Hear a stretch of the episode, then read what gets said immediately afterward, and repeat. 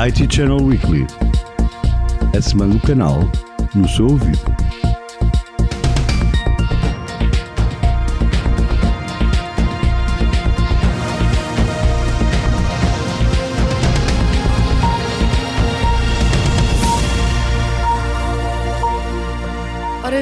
Fim de semana chega com mais um episódio do IT Channel Weekly. Subscreva o podcast e assine a newsletter do IT Channel para não perder os próximos episódios.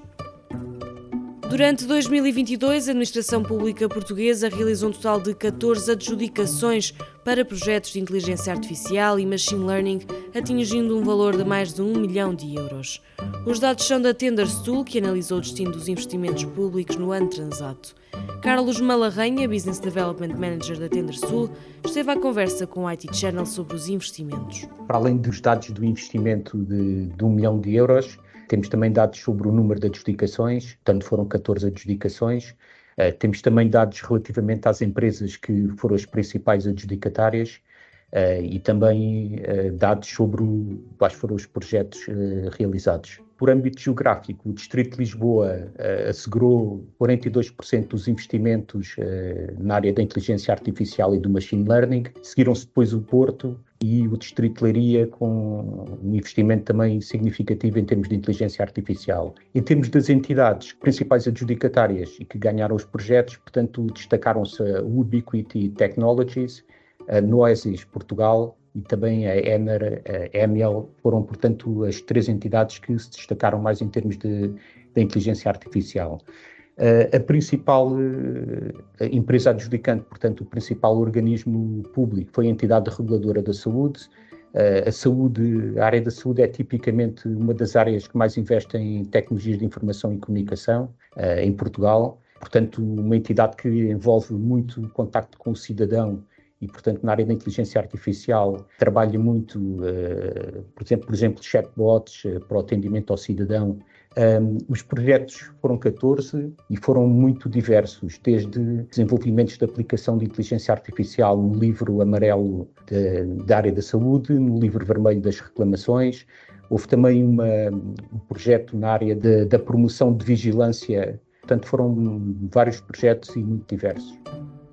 A Lenovo anunciou o lançamento das suas mais recentes soluções de workstations, ThinkStation e ThinkPad com certificações ASV1. Os novos equipamentos foram construídos com componentes de última geração, com processadores Intel Core 13ª geração e GPU profissionais NVIDIA RTX.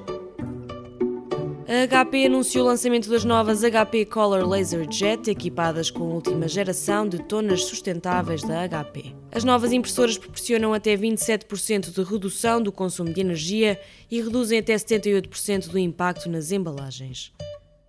As vendas mundiais de tablets registraram uma queda anual de 19,1% no primeiro trimestre de 2023, totalizando 30,7 milhões de unidades vendidas, de acordo com os novos dados da IDC. Segundo os especialistas, o volume de vendas é agora comparável com os níveis pré-pandémicos, com 30,1 milhões de unidades vendidas em 2019 e 31,9 em 2018. As previsões indicam que as vendas no primeiro semestre deverão continuar baixas, com os fornecedores concentrados em desfazerem-se do estoque antes de lançarem novos modelos. A Fujitsu apresentou a sua mais recente Workstation Celsius H7613, novo modelo 10mm mais fino e 500 gramas mais leve do que o anterior. Esta estação de trabalho móvel foi construída para profissionais com fluxos de trabalho acelerados, está equipada com a GPU NVIDIA RTX 5000 Ada Generation e oferece suporte à reprodução de vídeo 8K.